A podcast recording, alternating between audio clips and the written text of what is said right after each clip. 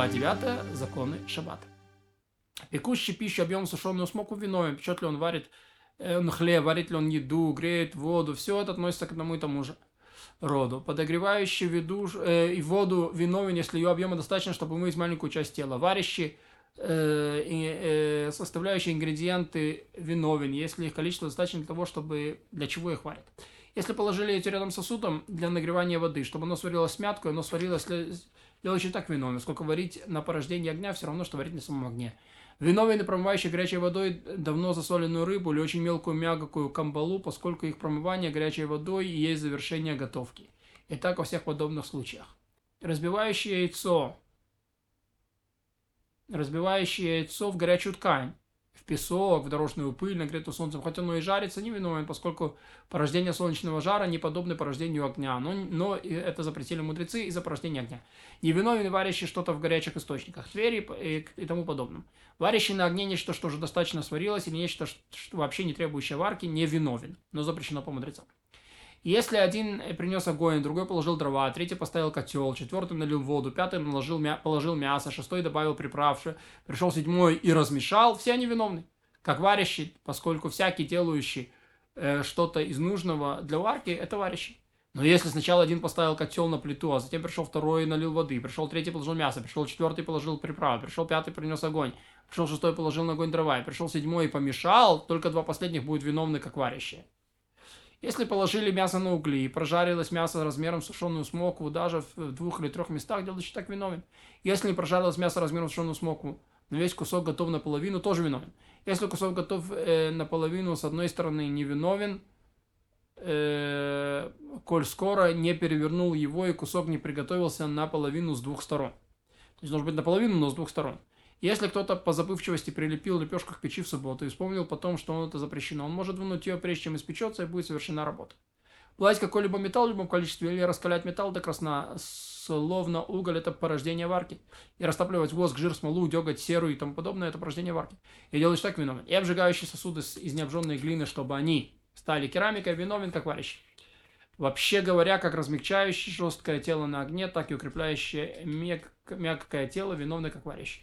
Вином стригущий шерсть или мех, как с домашней скотины, так и с дикого зверя, как с живого, так и с мертвого, и даже с снятой шкуры. Какой минимальный объем этой работы, когда с стриженной шерсти можно спрясть нитку длиной ширин, и с ширину двойного сита. А какова ширина сита? Ну, как можно натянуть между максимально раздвинутыми большими указательными пальцами. Это близко к размеру к двум третьим зерета. Зерет – это мизинец. А щипывать перья у птиц – это порождение стрижки а предыдущий шерсть на живом э, животном не виновен, поскольку так обычно не стригут и, и не отбивают и не придут. А, но запрещено по мудрецам. Стричь себе ногти или волосы, или усы, или бороду – это порождение стрижки скота. И делающий так виновен. Но только если он настригает их инструментом. Но если срывает их руками себе или другому, не виновен. По Торе запрещено по мудрецам. Разрешается отрывать бородавки в храме в субботу, именно в храме рукой, но не инструментом, а если бородавка сухая, можно срезать ее даже инструментом и приступить к служению. Да, то есть, если это из-за этого в храме э, есть проблема, то бородавка как временный изъян, делающий коина непригодного к служению, то ему в храме нет запрета по мудрецам, это всего лишь запрет по мудрецам. Сколько должен срезать человек своих волос инструментов, чтобы быть виновным? Два волоса. Но если вырывает даже один седой из темных, тоже виновен ноготь, который по большей части отошел из заусеницы на коже, которые по большей части отошли от кожи, если они загнуты вверх и мешают человеку, можно их оторвать рукой, но не инструментом. Но и тот, кто отрезал инструментом, не виновен. Если же э, не мешают, запрещено отрывать их даже рукой. Если же, э, если же не отошли по большей части, даже когда они мешают, запрещено их отрывать рукой, а тот, кто их отрезал инструментом, безусловно, виновен. Отбеливший шерсть, лен, весон и все подобное, что обычно отбеливают, виновен. За какое минимальное количество достаточно, чтобы спрятать из него низ длиной в ширину двойного сита, как мы сказали, то есть 4 шефа, тефаха. Стирать одежду до порождения отбеливания, делающий так виновен. Выжимать ткань, чтобы из нее вышла вода, это все равно, что стирать. Делающий так виновен, поскольку выжимающий относится к действиям, нужным для стирки, также и помешивание в горшке, э, которое считается нужным для варки. Но нет запрета на выжимание волос по Торе. По, по мудрецам есть, и такой же закон про кожу нет вины за ее выжимание, запрещено по мудрецам отбивающий шерсть, лен, э, э, лен, шерсть, предназначенную для краски, пурпуром и тому подобное, виновен. А за какое минимальное количество достаточно, чтобы можно было спрясть из этого одну нить э, длинной, длиной 4 тефаха. Расчесывать жилы, пока они не станут как шерсть, чтобы спрясть это повреждение, порождение, извините, чесания, и делать так вином. Красящий нить э, длиной 4 тефаха или же что-то, из чего можно спрятать такую нить, виновен. Но не виновен красящий, пока краска не будет стойкой. Если же краска не стойкая, например, если можно желтой глиной или киноварию по железу и по меди, то окрашивающий не виновен. Запрещено было сам, но не виновен. Поскольку держится оно лишь некоторое время, а всякие, чья работа в субботу не держится, не виновен. Изготовлять подобие краски – это порождение окраски и делаешь так виновен. Например, нельзя класть медный купорос в отвар чернильных орешков, чтобы все стало черным, или войду это такое растение, в отвар шафрана, чтобы все стало зеленым и все тому подобное. Каково минимальное количество изготовленной краски, чтобы изготовить, изготовитель был виновен, достаточно, чтобы окрасить нить длиной 4 ТФХ.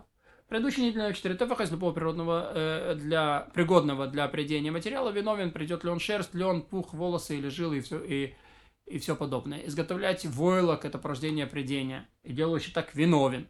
Но если э, валяет материал, из которого можно спрясть нить э, средней толщины длиной 4 тефаха. Виновен, натягивающий две нити основы, изготавливать сито, решето, корзину, сетчатое покрывало, плети, э, плести кровать из, из веревок, это порождение натягивания нитей, и виновен, натягивающий два ряда в одном из таких предметов. Всякий натягивающий два ряда вещи, которые состоит из переплетающихся волокон, вроде этих виновен.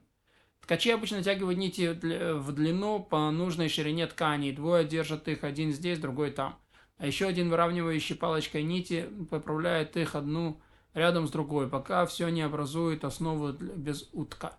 Натягивающие нити по обычаю ткачей – это подготовка основы. Натягивающий их называется готовящим основу. А когда складывает раму, то тот, кто продлевает, продевает уток в основу, называется ткущим.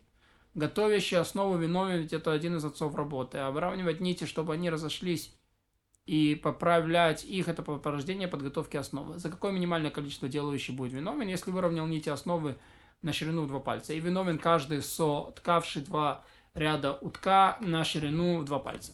Как в этом случае, если он ткал новую ткань, так и тогда, когда часть ткани была уже соткана, и он доткал к сотканному.